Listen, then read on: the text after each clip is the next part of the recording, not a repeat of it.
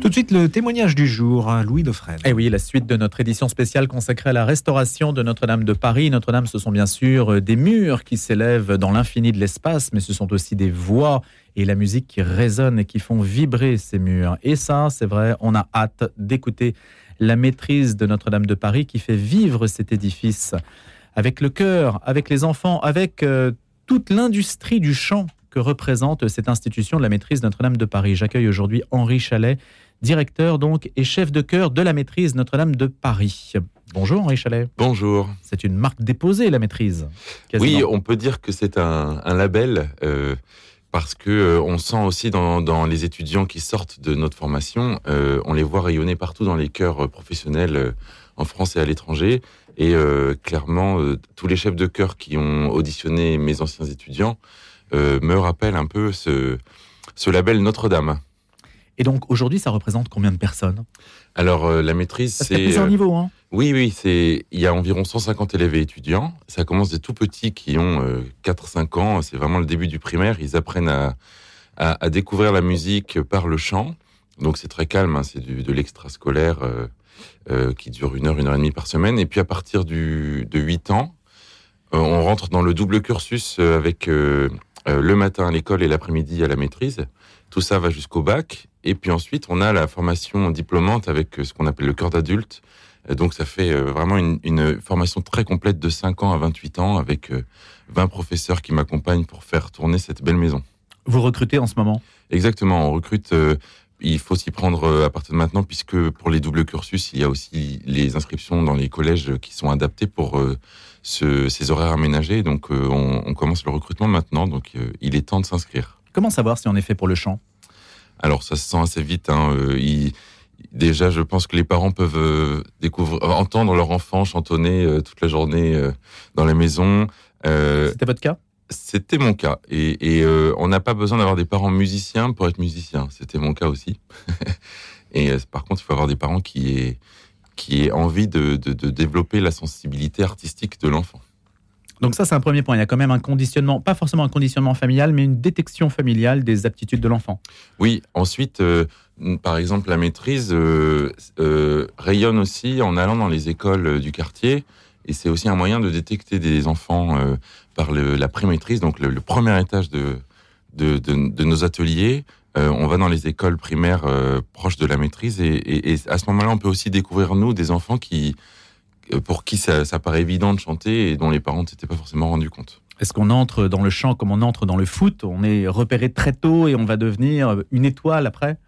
Alors, euh, il est vrai que plus tôt on s'y prend, euh, plus, plus c'est efficace et, plus tout devient naturel rapidement sur la technique vocale, l'apprentissage aussi de, de cette grammaire de la musique qu'on qu'on appelait jadis solfège qui fait peur à tout le monde, mais qui est nécessaire. Enfin, plus tôt on le fait, plus c'est facile. Les enfants sont des vraies éponges pour ça, donc euh, c'est très facile. Et, donc, c'est vrai que plus vite on s'y met, plus, plus c'est facile. Donc, l'école de chant, 150 élèves et étudiants, de 5 ans à 28 ans, 20 professeurs, ainsi que vous l'avez dit. Vous recrutez en ce moment. Comment ça se passe? On vous appelle? Oui, alors, il suffit d'aller sur le site euh, de la maîtrise. Euh, l'association s'appelle Musique Sacrée à Notre-Dame de Paris. Et sur qui regroupe l'ensemble des activités. Voilà, en fait, là, cette association qui a été créée en 91 par le cardinal Lustiger euh, avait pour ambition de, créer une vraie maison euh, digne de ce nom euh, à la hauteur des, des grandes cathédrales qu'on peut avoir en Europe, dans des pays où la tradition chorale ne s'est pas arrêtée. Et, et donc, cette association s'appelle Musique Sacrée à Notre-Dame de Paris, dans laquelle il y a la maîtrise. Et euh, il suffit d'aller sur ce site musique-sacré-notre-dame-de-paris.fr. Et dedans, vous trouverez toute l'actualité, à la fois les concerts, l'explication de cette pédagogie.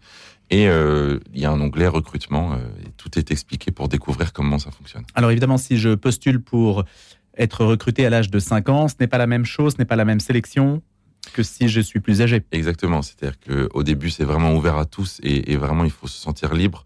C'est une découverte. Euh, on peut pas dire qu'un enfant à 5 ans va devenir euh, une, étoile 30 euh, ans après, on n'en sait rien. Mais par contre, plus le niveau, plus l'âge monte, plus on est obligé d'être exigeant puisque mm. évidemment les enfants qui sont arrivés tôt ont un bagage très très fort en chantant 12 heures par semaine en travaillant la musique, évidemment, au lycée, il commence à être très bon. Donc on est plus exigeant sur des lycéens que sur des enfants de 5 ans. La sociologie parisienne complique un petit peu le recrutement, Henri Chalet. Oui, c'est vrai que avec la crise Covid et le prix du loyer, on s'aperçoit que les, les familles parisiennes ont tendance à fuir Paris. Et donc il faut rester un peu vigilant et, et donc, on, s'attache beaucoup à ce recrutement parce que c'est une force de la cité aussi, de, cette culture dans la cité. Et je pense que c'est important de, de, sentir. En plus, c'est un enseignement qui est quasiment gratuit, hein, puisque le, on doit être à 300 euros de, cotisation au départ pour l'inscription. Euh, ensuite, tout l'enseignement est gratuit. Donc, c'est vraiment ouvert à tous. Euh, il faut que chacun se sente libre, qu'on soit catholique ou pas. Euh, c'est une, une, maison qui est à confessionnel. Euh, et, vraiment, c'est une formation pour le chant, pour l'épanouissement de l'enfant. Euh, et, ça peut que faire du bien. C'est une structure, faut-il le rappeler, quand même, ville, État, diocèse. C'est ça, en fait, la maîtrise, ou plutôt musique sacrée à Notre-Dame de Paris. C'est ça, en fait, la maîtrise, elle a, plus de 850 ans, elle a l'âge de, la cathédrale. Il y a même des traces de musique sur l'île de la Cité depuis 1500 ans. Euh, on les fait pas, hein, on, est, encore jeune. Mais, Éternellement jeune. Exactement. Mais la, forme actuelle, a été euh, créé grâce au cardinal Lustiger, évêque de Paris, euh, Jack Lang, ministre de la Culture, et Jacques Chirac, maire de Paris. Donc c'est ces trois fortes personnalités qui ont créé euh, cette entité absolument unique en France qui permet de faire de la musique de 5 à 28 ans sur tous les répertoires, du chant grégorien jusqu'à la création contemporaine, avec vraiment une formation la plus large possible et la plus spécialisée dans, dans chaque domaine. Et aujourd'hui, vous bougez pas mal en France et vous oui. profitez justement en fait euh, du fait que vous ne soyez pas à Notre-Dame de Paris pour vous faire connaître voilà, puisque on a on a cette mission d'être une école de chant et les deux autres missions sont euh, évidemment la liturgie euh, qui pour l'instant est à Saint-Germain-l'Auxerrois et puis la saison de concert qui est l'aboutissement de cette pédagogie et, qui est aussi le la, continuité de la, de la, pastorale de la cathédrale aussi, puisqu'on on, parle de musique sacrée évidemment. Et avant, on avait peu le temps de, de bouger quand on était à la cathédrale. Et évidemment, maintenant, c'est l'inverse. Euh, et ça a été l'occasion pour nous, de, déjà de cette année, de, chanter à l'abbaye du Toronnet, du, l'abbaye de Fontevraud. Euh, là, on a chanté au théâtre des Champs-Élysées le 14 janvier dernier. On y retourne en avril. Euh, c'est une occasion pour nous de, rayonner, de faire rayonner la cathédrale et sa maîtrise encore plus. Alors, Henri Chalet, je rappelle donc que vous êtes directeur et chef de chœur de la maîtrise Notre-Dame de Paris. On va écouter un premier extrait de ce CD intitulé Pâques à Notre-Dame parce que nos regards sont déjà orientés vers la fête de Pâques, même si le carême n'a pas encore commencé, et que donc les jours meilleurs déjà annoncent d'autres perspectives, avec un premier extrait que vous avez choisi, Henri Chalet. On commence à l'écouter.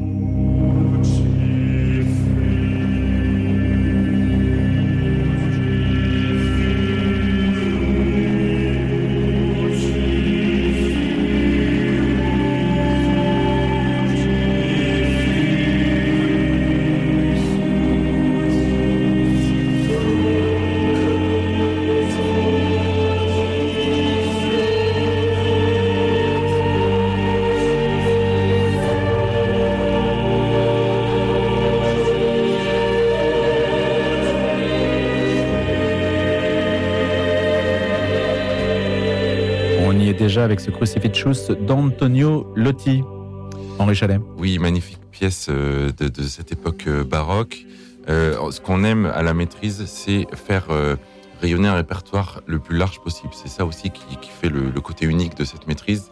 C'est qu'on part du chant grégorien, de toute la musique médiévale spécifique de la cathédrale. Il faut se rappeler quand même qu'à Notre-Dame a eu lieu une révolution musicale au XIIe et XIIIe siècle puisqu'il y a eu le début de la polyphonie.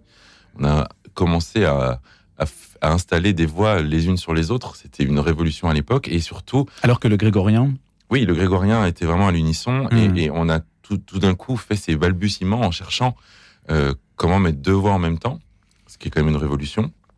Et puis, on a inventé la notation de la notation rythmique, c'est-à-dire euh, pour mettre des voix ensemble, il faut les, les agencer dans le temps et avoir une notion du temps. Euh, c'est comme euh, inventer l'horloge, c'est quelque chose d'assez fou. Euh, et, donc tout ça s'est passé à Notre-Dame. Et, donc nous, notre rôle, c'est de faire vivre tout ce répertoire de Notre-Dame, et d'ailleurs, évidemment. Et en l'occurrence, ce, ce, ce de Loti de l'époque pré-baroque est, un très bel exemple de, l'entrée en, en carême avec le, le, le crucifixus qui est, une petite pièce, c'est un bijou, ça dure deux minutes, deux ou trois minutes, et chaque mot est porté à son maximum. Donc ça, c'est le baroque. Vous avez dit tout à l'heure jusqu'à la création contemporaine, c'est-à-dire En fait, euh, le, but évidemment est, d'être de, faire vivre le patrimoine ancien, mais l'Église et, sa, maîtrise est évidemment actrice d'un répertoire nouveau qui va devenir euh, le répertoire de demain. Et, et, on doit avoir ce rôle de faire de continuer à faire vivre ce répertoire qui ne soit pas figé dans le temps.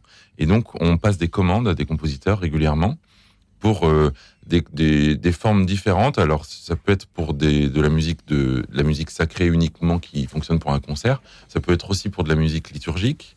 Ça peut être les deux, c'est-à-dire euh, un format assez court qui peut marcher en concert et dans la liturgie. Et, donc, on continue à nourrir euh, cette musique. Et, donc, c'est le cas, par exemple, de la dernière polyphonie qu'on a chantée, qu'on va peut-être entendre ensuite. c'est le, le, Stabat Mater de Jean-Charles Gandrille.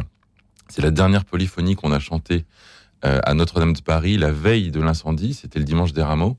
Et donc, évidemment, cette, pièce a une, une valeur particulière pour nous parce que dès qu'on la rechante, euh, on ressent à chaque fois ce qu'on a vécu euh, il y a maintenant plus de trois ans. Euh, et c'est un bel exemple de musique contemporaine qui peut s'écouter, ça fait peur. Les gens ont peur du, du mot contemporain, ça, c'est un gros mot pour certains. Mais nous, justement, notre but, c'est de réconcilier aussi les gens sur la musique contemporaine. Avec vous, on est rassurés en échelle, on va écouter Stabat Mater.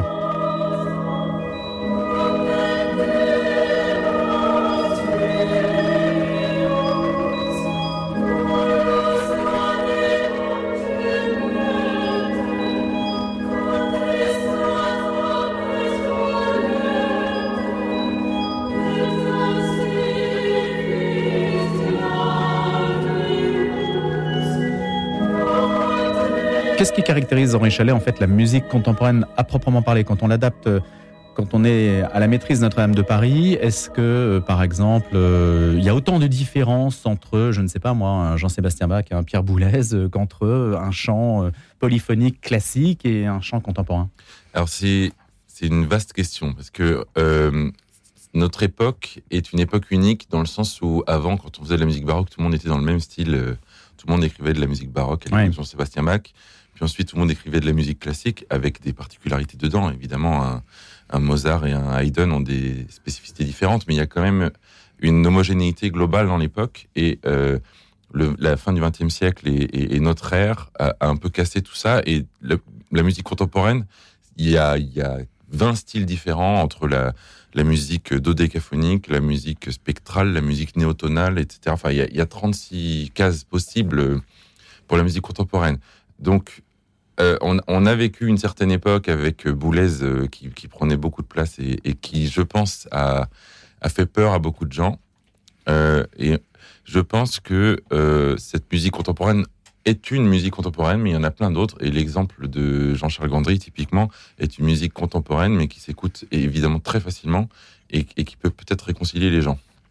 On se dit qu'il doit y avoir un caractère mélodieux même si oui. c'est difficile de définir peut-être la mélodie d'un point de vue technique. Oui, c'est alors le, la mélodie. Quand vous, écoutez du Stravinsky, euh, la création du sac du printemps, c'était il y a un siècle déjà, mmh.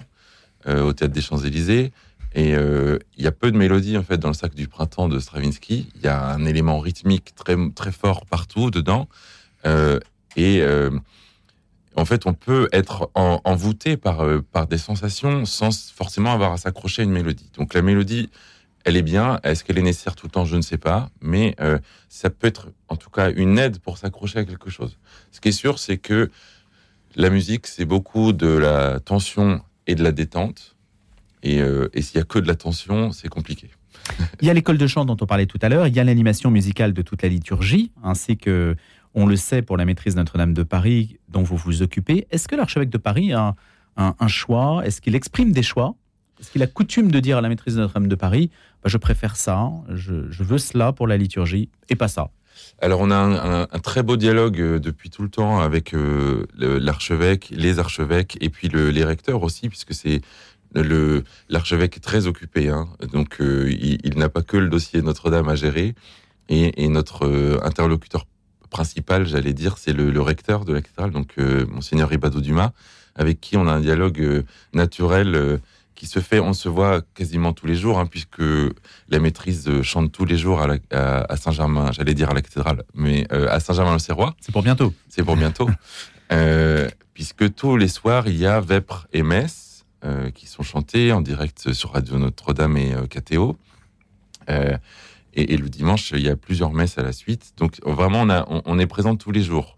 Donc il y a ce dialogue qui est naturel et évidemment, on discute euh, régulièrement pour anticiper, pour faire toute cette programmation musicale qui doit être en lien avec euh, le, la liturgie, avec le temps liturgique, évidemment. On va pas chanter la même musique pour Noël et pour Pâques. Euh, et donc, il y a ce dialogue naturel qui se fait avec, avec le recteur et l'archevêque. Et quels sont les, les, modes, en fait, Henri Chalet Parce que quand on va en paroisse, euh, certaines personnes peu habituées peut-être à aller justement à la messe peuvent être étonnées par la créativité musicale, euh, parfois euh, peut-être surprenante. je ne vais pas ouvrir une polémique là-dessus ce matin, mais il y a un écart peut-être entre le professionnalisme qui est le vôtre et l'exigence, et puis peut-être parfois des chants plus, plus amateurs en, paroisse.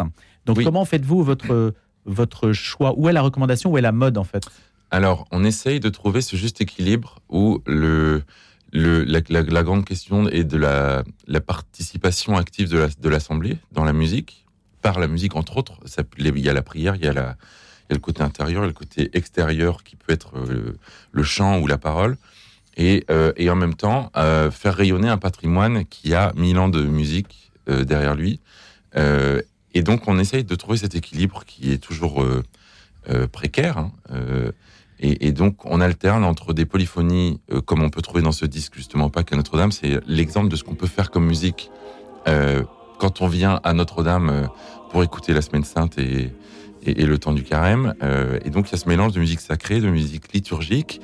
On prend aussi des chants que l'Assemblée peut chanter, qu'on réarrange aussi, nous, pour les mettre en beauté et, et mettre une belle harmonie pour les orgues, pour le chœur qui vient soutenir l'Assemblée qui chante. Et, et donc, on arrive à je pense, on, on essaie d'être exigeant sur quelque chose qui doit être ouvert à tous.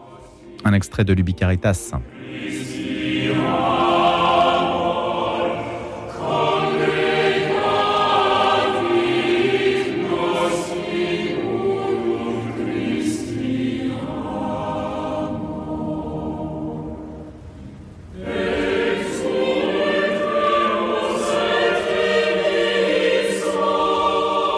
Classique, mais récent, Maurice Duruflé. Oui, Maurice Duruflé qui était organiste et, compositeur et qui était titulaire à Saint-Étienne-du-Mont, donc juste à côté du Panthéon, euh, qui a écrit cette musique, la Ubi Caritas. Euh, c'est un des exemples où euh, Maurice Duruflé utilise le thème grégorien du Ubi Caritas et le fait avec des harmonies contemporaines. Et on voit toute la, subtilité justement du mélange entre l'histoire et la modernité. Et, pour moi, Duruflé est un bel exemple justement de cette fusion entre plusieurs époques. Pas qu'à Notre-Dame, c'est donc le CD de la maîtrise Notre-Dame de Paris et c'est hum, tout à fait utile, instructif pour saisir la, diversité, les choix en fait éditoriaux, on pourrait dire, Henri Chalet, que vous faites pour animer cette maîtrise Notre-Dame de Paris. Une dernière question, Henri Chalet. Est-ce qu'il y a euh, précisément, il y aura une musique de la, de la réouverture de Notre-Dame de Paris? Est-ce que vous avez sollicité un, un compositeur? Oui, alors c'est le tout début hein, de, cette construction, puisqu'il y a évidemment Notre-Dame euh, euh, est, un événement en soi. La musique pour les festivités de la réouverture est un événement non négligeable. On est en train de, commencer tout juste ces, différents comités pour réorganiser tout ça. C'est très très gros. Hein. Ça se prépare avec euh, au moins deux ans d'avance. la difficulté, c'est qu'on n'a pas de date précise de. Mais vous avez la musique. Voilà, on, a de, on a de la musique déjà qui est prévue. On est en train de construire une saison. Et ça sera une création? Alors, il y aura plusieurs choses. Il y aura, encore une fois, notre mission, elle est de partir du grégorien jusqu'à la création. Donc, il y aura une création, il y aura des créations, il y aura aussi de la musique classique, de la musique euh, médiévale, il y aura tout. On en reparlera une fois qu'on sera un peu plus éclairé justement sur ces festivités de la réouverture de Notre-Dame de Paris dans moins de deux ans. Merci beaucoup Henri Chalet d'être venu ce matin. Directeur et directeur et chef de chœur de la maîtrise Notre-Dame de Paris et ce CD donc Pâques à Notre-Dame que vous avez signé et qu'on pourra donc euh, se procurer. Et puis toutes les références sur le site internet en lien avec cette édition spéciale consacrée à la restauration de Notre-Dame de Paris.